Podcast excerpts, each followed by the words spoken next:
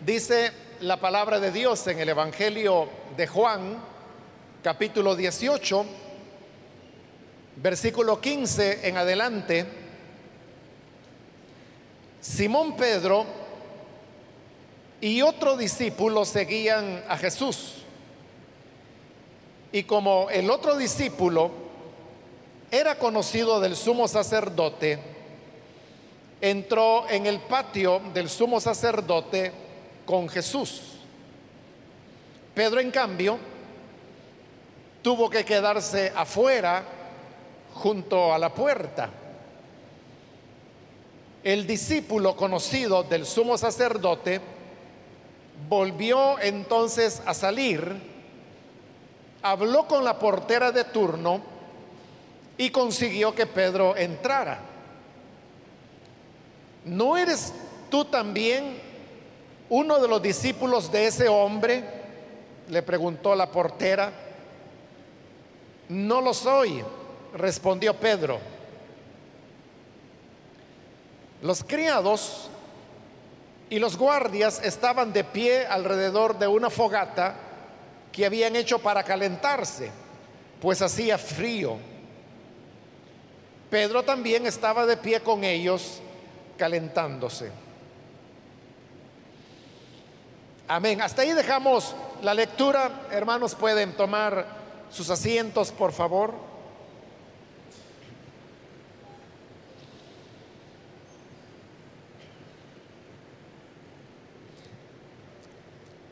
En la continuación del estudio que estamos desarrollando en el Evangelio de Juan, hemos llegado a la narración de los hechos de la pasión de nuestro Señor Jesús. Él fue capturado en el huerto donde solía ir a orar después de haber cenado y es conducido en primer lugar a casa de Anás, quien era o al menos estaba fungiendo como sumo sacerdote, y es él el primero que va a juzgarlo.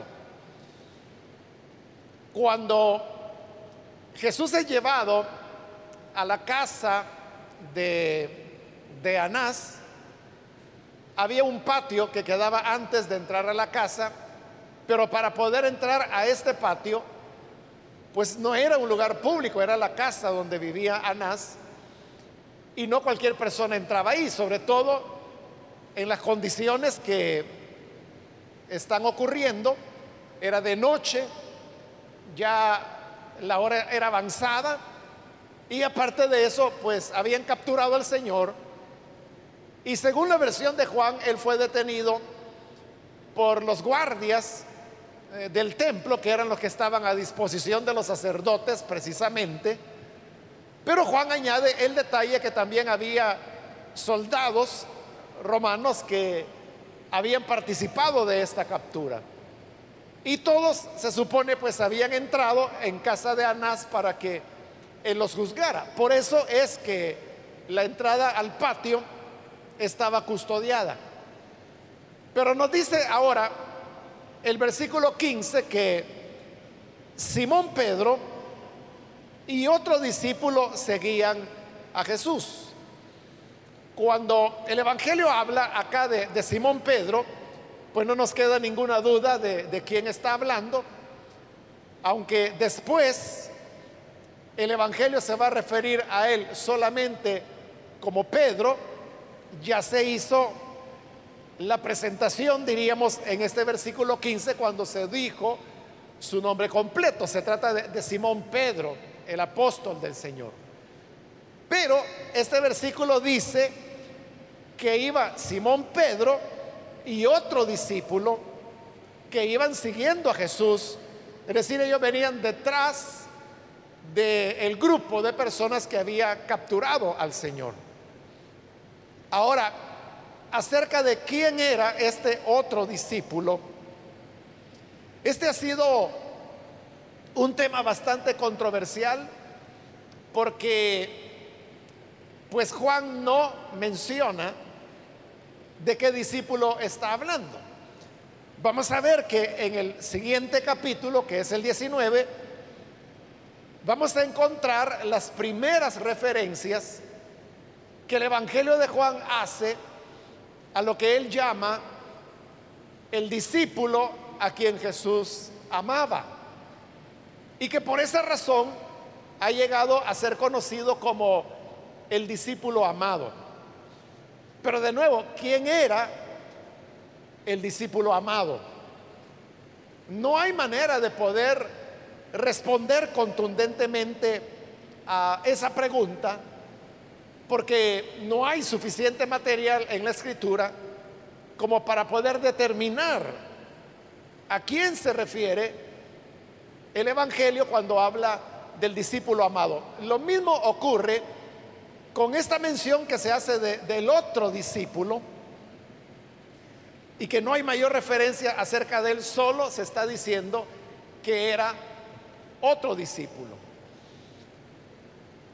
Algunos han pensado que el, este otro discípulo del cual se está hablando pudiera ser el apóstol Juan.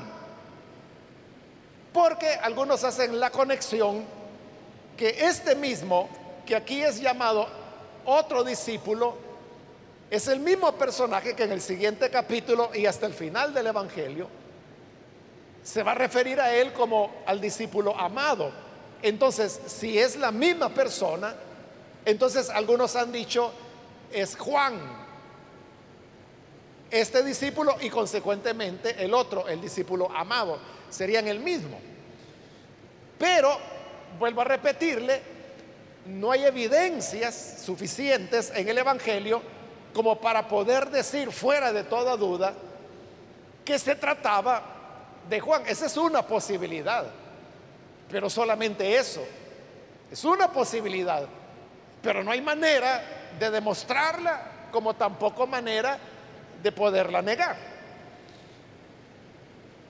Y en el caso de este otro discípulo que se menciona acá, el problema se complica todavía porque tampoco hay manera de poder asegurar que este que aquí es llamado otro discípulo es el mismo que en los siguientes capítulos se va a llamar el discípulo amado.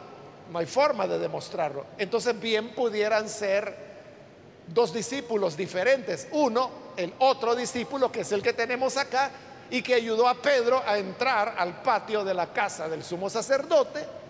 Y otro sería el discípulo amado que no es mencionado en esta parte del relato. Precisamente porque no hay manera de identificarlo, es que han surgido varias eh, propuestas acerca de quién pudiera ser este otro discípulo del cual se está hablando aquí. Como le digo, el, el pensamiento tradicional, porque más que todo es una tradición, de pensar de que este otro discípulo es Juan, presenta ciertas dificultades. Una de ellas es que en el relato que hoy hemos leído, usted puede ver que, Juan, en primer lugar, se dice que es amigo de Anás. Y solamente ese detalle ya como que no cuadra mucho con lo que correspondería a un discípulo del Señor Jesús. Pero no solamente está el tema de que se dice que él era conocido del sumo sacerdote, sino que también en el relato estamos viendo que este otro discípulo podía entrar y salir con toda libertad al patio de la casa de Anás, que es lo que está ocurriendo ahí. Porque cuando llevan al Señor capturado, lo que dice el relato es que este otro discípulo entró juntamente con Jesús al patio. En tanto que Pedro tuvo que quedarse afuera porque él no pudo entrar. Por lo que le dije que ahí realmente nadie podía entrar, solamente las personas que estuvieran comisionadas para esa acción que estaban haciendo de capturar a Jesús o que fueran de mucha confianza del sumo sacerdote y de los que estaban a su alrededor. Pero no es, no es eso todo, sino que también se dice que este otro discípulo aparte de ser conocido del sacerdote, aparte de que puede entrar y salir con toda libertad, también lo vemos que tenía cierta capacidad de influencia sobre los criados que el sacerdote tenía. Porque es este otro discípulo el que llega a decirle a la portera que deje entrar a Pedro. Y ella lo deja entrar porque el otro discípulo se lo está pidiendo. Entonces, ahí usted puede notar que estas características que el relato presenta difícilmente pudieran amoldarse en caso de que se tratara Juan el apóstol. Esas son las dificultades para asegurar que este otro discípulo sea Juan. Y precisamente porque hay dificultades, eh, hay otros que han propuesto otros, otros nombres para poder tratar de identificar a este personaje. Una propuesta, por rara que nos parezca, es de algunos que piensan que este otro discípulo era Judas. Le digo que a nosotros nos puede parecer quizá descabellado, pero lo que ocurre es que Judas tenía ciertas características que le permitían hacer lo que aquí se está narrando que ocurrió. Porque de acuerdo a los otros evangelios, se relata de que Judas fue uno de los primeros en enterarse que el Señor Jesús había sido condenado. Por lo tanto, es creíble que él tenía acceso a las personas. Y también recordemos que Judas había vendido al Señor, o por lo menos la información para capturarlo, por 30 monedas de plata. Pero ¿a quién le entregó esa información? ¿Quién le dio las 30 monedas de plata? Fueron los sacerdotes. Consecuentemente, no es extraño decir que Anás conocía a Judas. Y eso explicaría por qué Judas entra juntamente con los que han capturado al Señor Jesús, si fuera él ese otro discípulo. Aún así quedarían ciertos elementos que todavía no se logran compaginar. Y es, por ejemplo, el hecho de que este otro discípulo, como lo dije, tiene influencia sobre al menos la portera que estaba precisamente haciendo eso, no dejando entrar a nadie al patio, sino solamente a las personas que fueran de mucha confianza. Pero si Judas era conocido por Anás, eso se entiende porque fue a ellos, con ellos, con quienes hizo el pacto de las 30 monedas de plata. Pero eso obviamente fue algo que se hizo de manera privada. Por lo tanto, una criada como la portera no tenía por qué saber esos detalles y por lo tanto no tenía por qué reconocer quién era Judas y menos recibir instrucciones de parte de él. Entonces, como hay también dificultades, menos dificultades que decir que era Juan, hay menos dificultades para decir que era Judas que decir que era Juan. Pero todavía no todo termina por encajar. Y ahí es donde surge otra opinión y es la de aquellos estudiosos que consideran que este otro discípulo del cual se hace referencia es Nicodemo. Y eso sí hace sentido porque Nicodemo era conocido del sumo sacerdote, porque Nicodemo era parte del Sanedrín, del cual Anás también formaba parte. Eso explicaría también, si era Nicodemo, por qué él podía entrar y salir con toda libertad. E incluso explicaría por qué tenía influencia sobre la criada para que dejara entrar a Pedro. Porque siendo un miembro del Sanedrín, la criada lo conocía perfectamente y sabía que él era una autoridad y por lo tanto tenía la potestad de poder permitir a una persona entrar o no, como fue en este caso Pedro. Entonces uno ve de que ahí todo cuadra, ¿verdad? Pero todavía hay una dificultad. Y es que es el mismo Evangelio de Juan el que dice que Nicodemo era un discípulo de Jesús, pero lo era en secreto.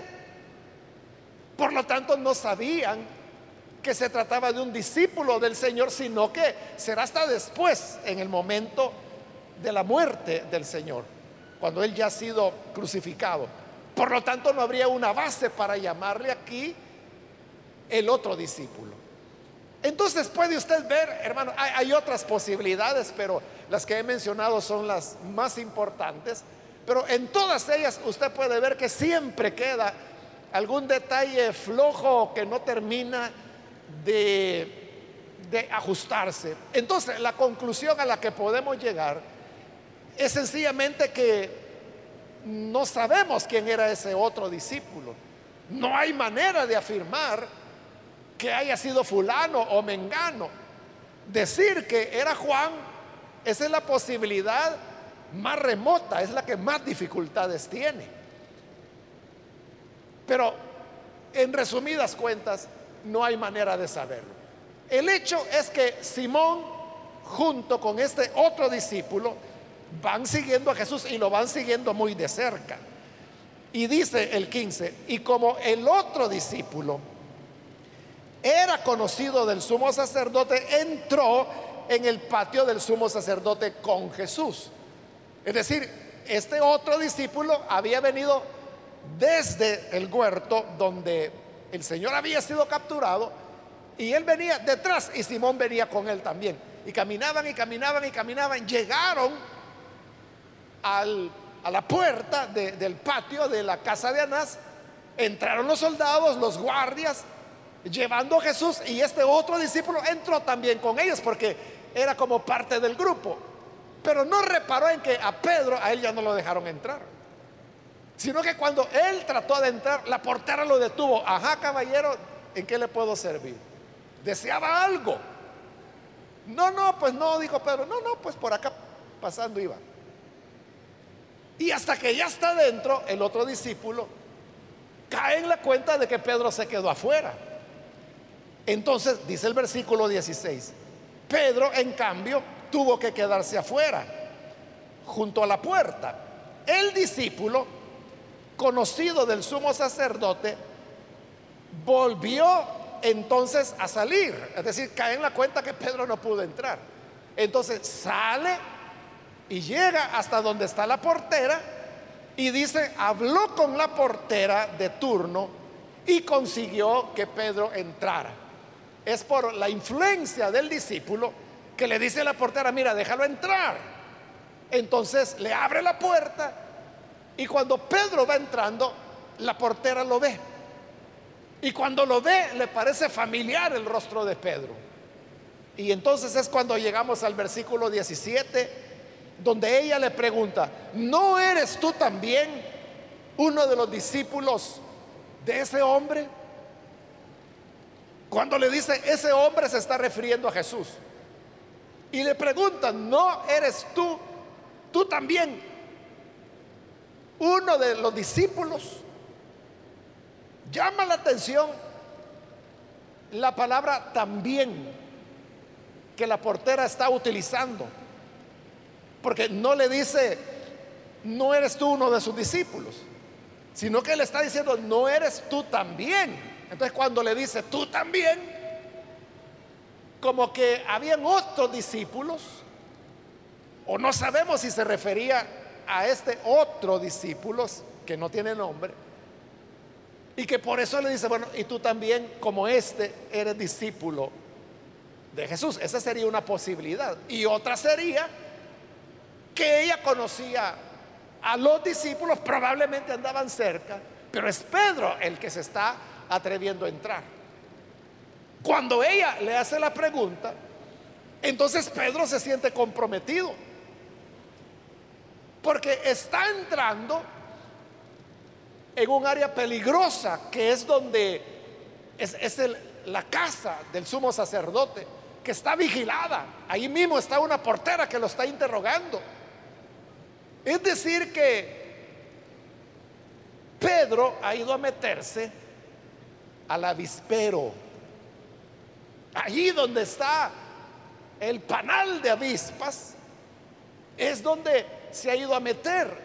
Pero como Pedro era así, era un hombre de carácter impulsivo, él accionaba sobre la base de lo que sentía en el momento, de lo que pensaba en el momento. Era bien reactivo, digamos. Entonces, hasta que ya entró y hasta que la criada le está preguntando, tú también eres uno de los discípulos de este hombre. Hasta ahí cae en la cuenta de a dónde se ha ido a meter. Que es un lugar, fíjese, uno no podría decir, no es un lugar donde un discípulo pudiera ir porque el otro discípulo sí ha ido y él no tiene problemas. Y si la criada, cuando usa la palabra también, que le dice a Pedro, y tú también, si ese también, como hemos dicho, una posibilidad es que se esté refiriendo al otro discípulo, pero a él no le afecta. Que la portera lo identifique como discípulo de Jesús. El problema es con Pedro, que cuando dice, tú también eres discípulo de este hombre. Entonces, viéndose en peligro, Pedro lo que hace es, es negar y dice, no lo soy. No soy discípulo, no. Porque él sabe que está en un peligro, porque así como Jesús ha sido capturado y va a ser juzgado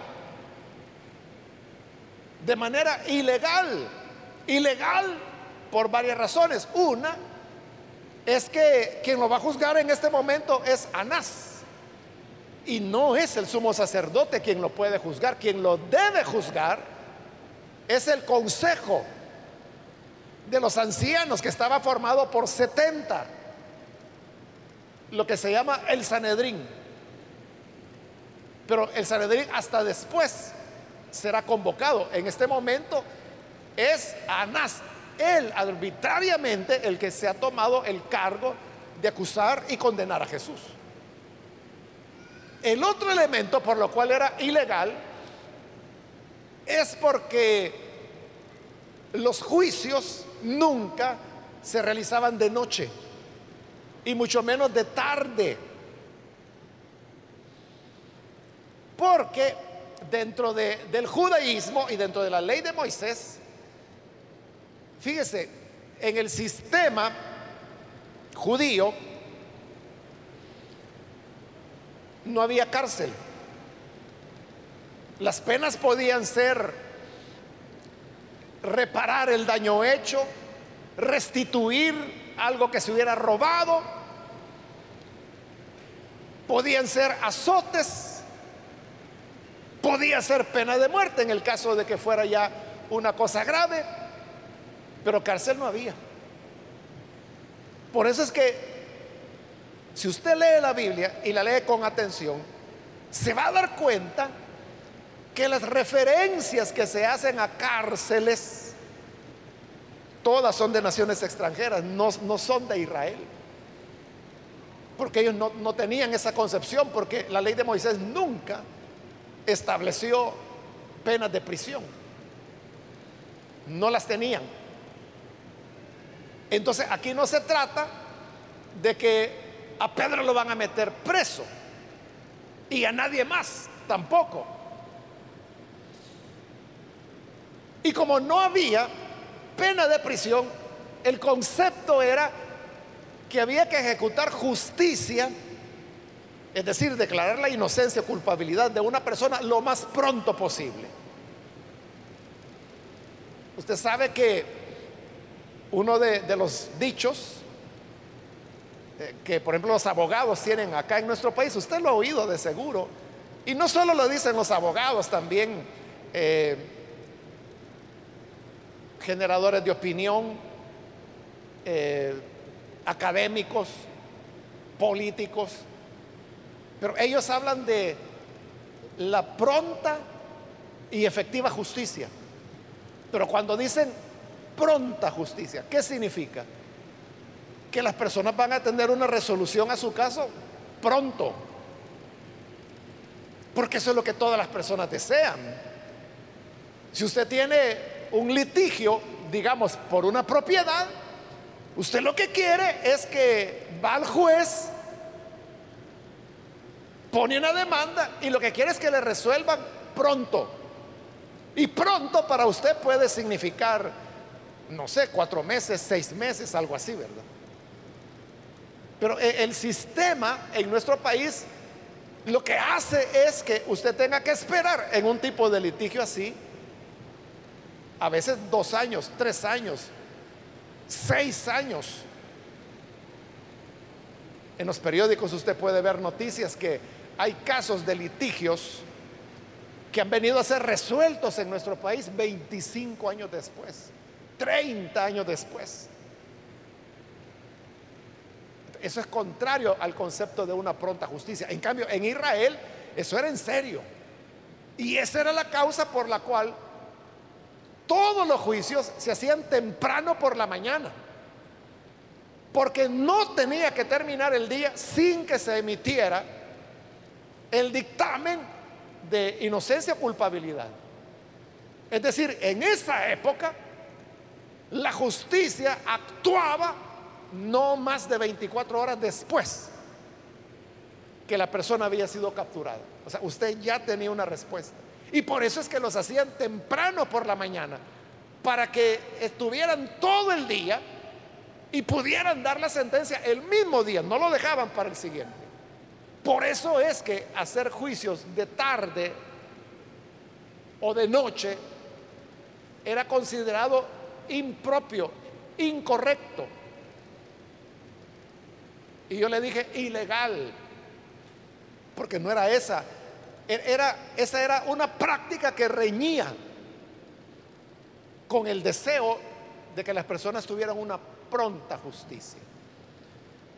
Entonces cuando Pedro es señalado, él inmediatamente niega y dice, no, no lo soy. Y hay algo interesante, hermanos, y es que en este versículo 17, donde ha sido traducido no lo soy. Y así lo traduce la Reina Valera también. Pero realmente lo que el griego dice es simplemente no soy. Entonces la mujer, la portera le pregunta, ¿tú también eres discípulo de este hombre? No soy, responde Pedro. Pero claro, esa no es la manera como uno habla. Cuando uno le pregunta, ¿y usted es fulano? Uno no dice simplemente no soy, aunque es correcto, sino que uno dice no, no lo soy. No lo soy, te le pone uno ese artículo neutro, no lo soy. Pero lo que está escrito es no soy. Pero eso de que haya quedado escrito la respuesta de Pedro como no soy, el Evangelio de Juan lo hace a propósito. ¿A propósito de qué? De que es lo contrario de lo que Jesús dijo dos veces cuando lo iban a capturar. En este mismo versículo 18, mire el versículo 5, porque Jesús preguntó, ¿a quién buscan? Y en el 5 él contestó, o ellos contestaron, a Jesús de Nazaret. Y mire la respuesta de Jesús, yo soy. Luego en el versículo 8, Ya les dije que yo soy. Si es a mí a quien me busca, dejen que estos se vayan. Dos veces cuando el Señor revela su identidad, Él dice, yo soy, yo soy. Pero hoy Pedro está diciendo, no soy. ¿Por qué Jesús, cuando andaban preguntándose quién podría ser el maestro, como se lo dije, Él es el que toma la iniciativa, Él es el que sale al encuentro de sus captores, Él es el que les dice, yo soy. ¿Y por qué el Señor se da a conocer? Para proteger a sus discípulos, como acabamos de leerlo allí en el versículo 8. ya les dije que yo soy. Si es a mí a quien buscan, dejen que esto se vaya. El Señor, por amor a sus discípulos, está diciendo, agárrenme a mí, llévenme a mí, pero dejen que estos se vayan. En cambio, cuando a Pedro le preguntan, ¿eres tú también uno de estos discípulos de este hombre? No soy. Son las palabras contrarias. Cuando Jesús dijo, yo soy, se recordará que explicamos que él estaba revelando ahí su nombre divino. Y por eso es que en la primera ocasión caen por tierra. Y al caer por tierra, Jesús le vuelve a preguntar, ¿a quién buscan? Y le vuelven a decir, a Jesús de Nazaret. Ya les dije que yo soy. Jesús lo que está haciendo es revelar su nombre y su nombre es su naturaleza, es su verdadera identidad.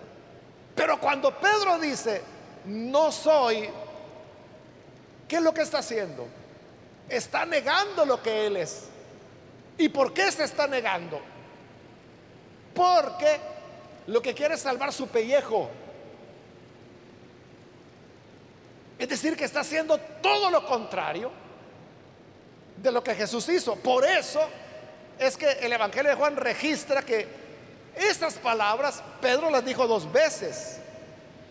La segunda vez está en el versículo 25, donde dice, mientras tanto Simón Pedro seguía de, pie calentándose. ¿No eres tú también uno de los discípulos? Le preguntaron, no soy, dijo Pedro negándolo. La segunda vez. Pero la tercera vez ya no lo dice, sino que nota el 27. Dice, Pedro volvió a negarlo.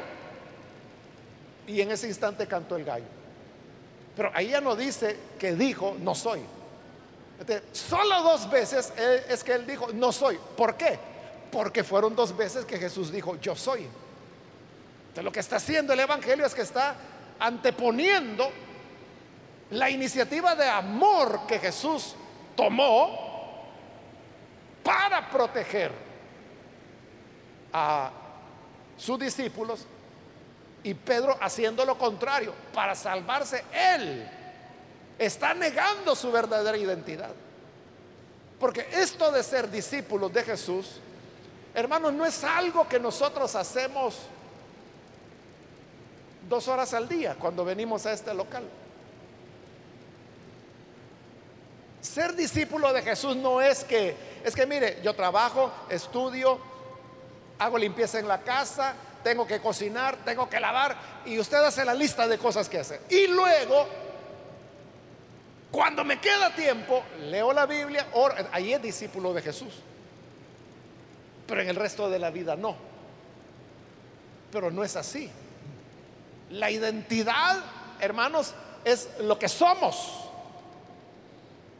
No se trata de tener ciertas prácticas o ciertas costumbres de los discípulos, sino que se trata de ser discípulo. Es, es, el ser de la persona. Y si somos discípulos, lo vamos a hacer en la calle, en el autobús, en el local, en casa, o sea, donde quiera que estemos, en el mercado, comprando o vendiendo somos discípulos. Pero Pedro lo que está diciendo es, no soy. está negando su identidad. Está negando quién realmente es Él. ¿Y por qué lo está haciendo? Por cobardía. Y porque se fue a meter donde no debió haberse metido. Es que eso el Señor ya se lo había dicho, ya lo vimos. Que Jesús dijo, todos se van a escandalizar de mí. Y Pedro dijo, yo no, yo no, no Señor, yo no te dejaré. Aunque todos estos te nieguen, yo no te voy a negar. Y fue cuando Jesús le dijo, mira Pedro, de verdad, tú eres diferente. Pues mira, te voy a decir que no va a cantar el gallo antes de que tú me hayas negado tres veces. Y Pedro siguió insistiendo que no. ¿De qué nos habla eso? Que él no sabía cuál era su verdadera consistencia. Él creía que podía. Es como el niño, ¿verdad? Que quiere ayudarle a usted a llevar una carga, algo pesado. Y usted le dice, no vas a poder. Y el niño, no, no, sí puedo, mire, yo, yo puedo, papá o mamá. Total que usted le deja la carga, no la puede levantar. O sea, el niño no fue capaz de calcular, de entender que no podía llevar ese peso. Pedro tampoco comprendió que él no tenía el calibre espiritual que se necesita para estar dispuesto a morir por no dejar al Señor. Aquí ni siquiera lo están amenazando. Es una criada, es la portera, la que le está preguntando, ¿y tú eres discípulo? Y él dice, no soy. Por eso nosotros tenemos que ser cuidadosos, hermano. Mejor ser demasiado prudentes o que incluso la gente le diga miedoso porque usted no quiere entrar en un área que sabe que es de peligro. Te le pueden decir a ah, cobarde. Mejor que le digan cobarde y no que le pase la de Pedro, que se vaya a meter donde no debe y que por no tener la altura que se requiere termine también diciendo, no soy.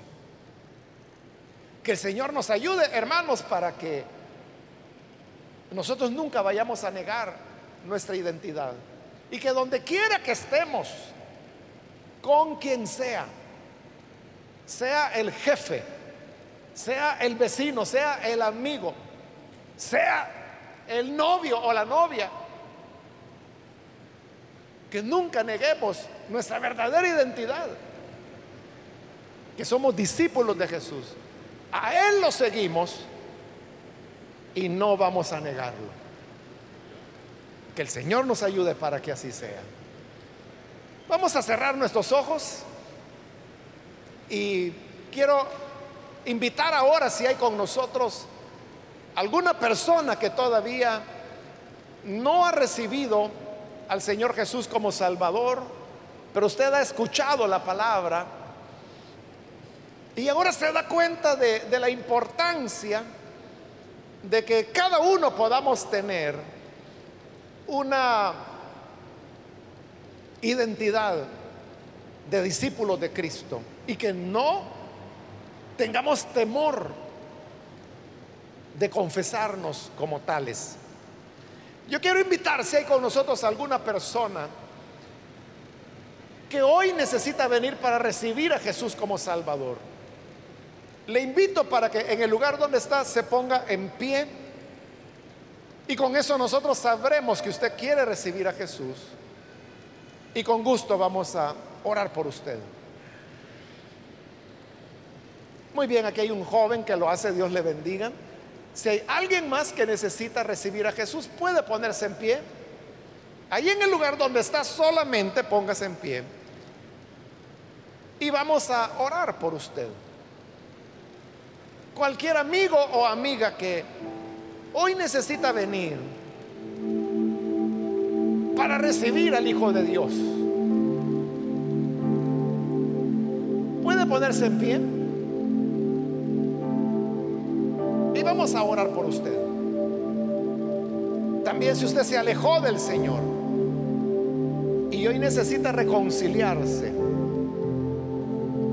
con el Señor, puede ponerse en pie. Necesita rededicar su vida al Señor.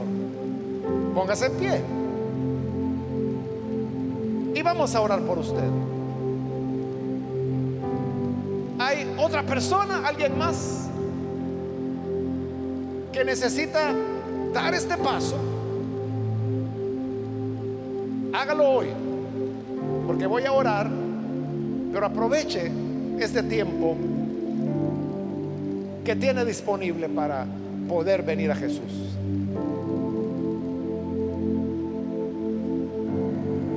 Que el Señor nos dé su gracia, hermanos, y su ayuda para que podamos siempre conservar nuestra identidad y no negarla nunca, sino que, que decir con satisfacción y con valentía soy un discípulo de Jesús. Yo sigo a Jesús, Él es mi modelo. Yo creo en Él, Él es mi Salvador. Y yo voy a vivir como Él vivió. Eso es tener una identidad de discípulo o discípula de Jesús. Señor, gracias te damos por esta enseñanza y también por las personas que hoy te reciben como Salvador aquí en este lugar, como aquellos que lo hacen a través de televisión, de radio o de internet y que se unen a esta oración para reconocerte y confesarte como Salvador. Señor amado, dales vida nueva para que te conozcan y que nosotros también como hijos tuyos podamos vivir en fidelidad, haciendo tu voluntad y actuando de acuerdo a la identidad de lo que tú has hecho de nosotros, de lo que somos como discípulos de tu Hijo Jesús. Ayúdanos para que en todas las áreas de nuestra vida podamos reflejar esa imagen y esa ese ejemplo y modelo que tu hijo nos dio. Ayúdanos para que así sea en el nombre de Jesús nuestro Señor. Amén.